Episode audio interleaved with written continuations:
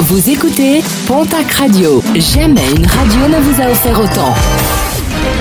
L'information locale à 9h, c'est sur Pontac Radio. Bonjour Jean-Marc Courage Sénac. Très belle matinée. Une femme grièvement blessée par balière à Puyastruc dans les Hautes-Pyrénées. Les gendarmes ont déployé d'importants moyens pour localiser l'auteur du coup de feu, notamment avec l'utilisation de l'hélicoptère basé à la Loubert. Quant à la victime, elle a été prise en charge par les secours et évacuée vers l'hôpital de Purpan à Toulouse.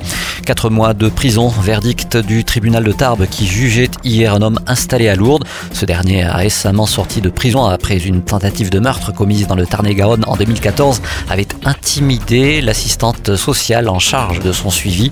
Pour ce faire, il lui avait précisé qu'il pouvait recommencer. Un nouvel accident déploré sur les routes du Gers alors qu'il transportait de la terre. Un conducteur de poids lourd a perdu le contrôle de son véhicule sur la RN 124 à hauteur de Vic faisant sac.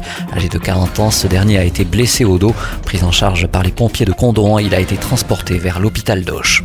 36 heures de stress et une issue heureuse pour une chienne teckel à Cotteret. L'animal est resté coincé dans un trou de marmotte et il a fallu l'intervention des pompiers pour la délivrer de cette mauvaise passe. L'occasion de rappeler que lors d'une randonnée, il est fortement recommandé de tenir son chien en laisse pour éviter qu'il ne se retrouve en mauvaise posture ou qu'il vienne déranger la faune sauvage ou les troupeaux présents dans les estives. Plus de 250 personnes mobilisées hier soir place Clémenceau à Pau pour défendre le droit à l'avortement. Des euh, manifestants qui ont réclamé son inscription dans la Constitution alors qu'aux États-Unis, ce droit a été révoqué dans plusieurs États. À Tarbes, samedi, une manifestation sur euh, également la défense de l'IVG avait rassemblé une dizaine de personnes. Hier, c'était jour de conseil municipal à Tarbes, l'occasion d'une nouvelle passe d'armes entre majorité et opposition.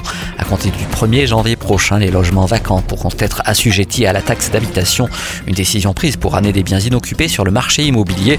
Une manière de plus pour taxer les Tarbés, selon l'élu d'opposition Pierre Lagonel. Et puis en sport football, une nouvelle recrue au Pau FC avec la venue de l'ex-Brestois Esso, qui évolue aussi bien au poste de latéral droit, milieu défensif et également défenseur central.